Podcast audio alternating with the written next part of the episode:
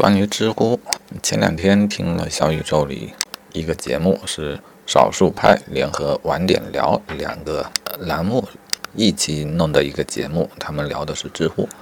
嗯，看来两位嘉宾呢都是知乎的老用户，属于老知乎。嗯，其实现在在知乎已经分成两个阵营，呃，老知乎和新知乎。我接触知乎应该算比较迟。活跃度也不算很大，虽然知乎一般会被我当做搜索比较靠谱的资料的一个平台，啊，也曾经折腾过一段时间，有的没的都发一些内容，呃，但显然我不算是知乎的比较标准的内容生产者，也不能算老知乎。好，这里还是先记录节目吧。那这两位呢，就是呃典型的老知乎啊，他们从知乎最早的时候开始，他们也是知乎上。有几十万粉的这一种资深玩家啊，他们经历了知乎最最早年代的那个样子，可以想象他们是怀旧的，他们对于老知乎有深厚的感情啊。但是他们现在做节目，对知乎的呢就嗯肯定是十万居多啊。我这里凭记忆简单的简单的记记录一下，呃，因为之前的积累呢，他们当然也有可能接触到知乎的。工作人员啊，或者工作人员主动找他们，想要做一些事情，但基本上都未果啊。他们有一个共同的感觉，就是认为现在的知乎它的整个发展方向是混乱的。因为知乎虽然是上市拿到了钱，公司规模扩大，但是呃，似乎也丢掉了一些东西啊。嗯，甚至于与知乎的团队谈某一个项目，这个对接的人。频繁的在变化，以至于原本所谈的事情到后面都没有人可以对接。呃，总之是认为知乎现在的整个思路和行动都非常的混乱。这个与我个人的感觉也是比较类似的，因为呃近几年啊看到知乎开了许多新的栏目，而且我觉得这些栏目的定位都是相当不清晰的，效果也并不好，也并没有做出。什么特别有影响力、有口碑的新产品？呃，比方说，呃，知乎的知道啊，知乎的专栏啊，啊，不是知道啊，知乎想法，知乎专栏，知乎的视频，啊，估计还有许多其他的功能，我因为几乎没有用，我一下子都还想不起来。但这些都没有做成，没有做好啊，也可以感觉到知乎的整个思路确实是比较混乱的。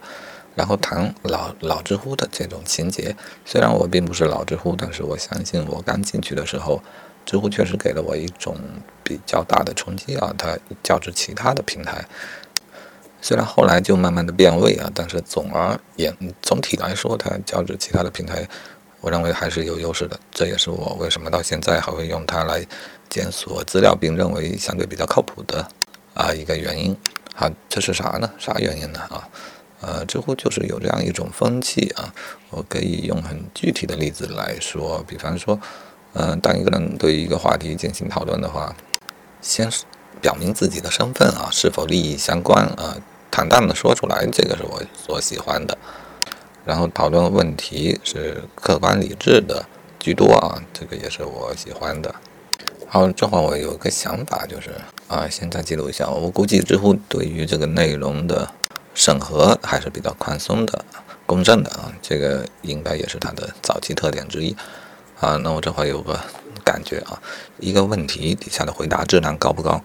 最大的因素当然是取决于这个回答者的水平，呃，但回答者也不是知乎的工作人员啊，因此这个呃水平不能归功于知乎。但是呢，为什么我倾向于在知乎检索问题的答案呢？啊，因为知乎聚集了比较多好的回答者啊，至少以他最开始的口碑，确实聚集了比较多。据说现在越来越少了，但是这个我先不管啊，我们先考虑它为什么能聚集，无非就是一个平台的风气。一个平台只要经营好它自己的呃独有的风气，当然就会积累独有的呃创造创作者以及它相适应的读者啊。啊，这个道理也很明白。我们仔细想一想，每个不同的平台，他们都聚拢了哪一些人，就能够感受得到。啊，比方说微博，在它特别鼎盛的时代啊，它以言论的尺度的自由为其标志啊，那必然会聚集许多勇于说话的人啊。那知乎呢，基本是理性客观的这种态度，因此它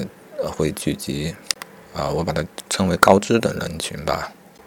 呃，同样我们可以去想象一下啊，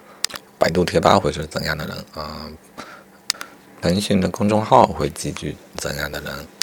抖音、快手又会是怎样的人啊？Facebook 是怎样的人？诸如此类的。不得不说啊，有怎样的土壤，就会长出怎样的果实来。好吧，固然我们现在对于知乎还是一副哀其不争、怒其哀哀其不幸、怒其不争的样子啊，但是它其实并没有不幸，在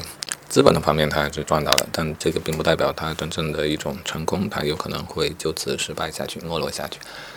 呃，有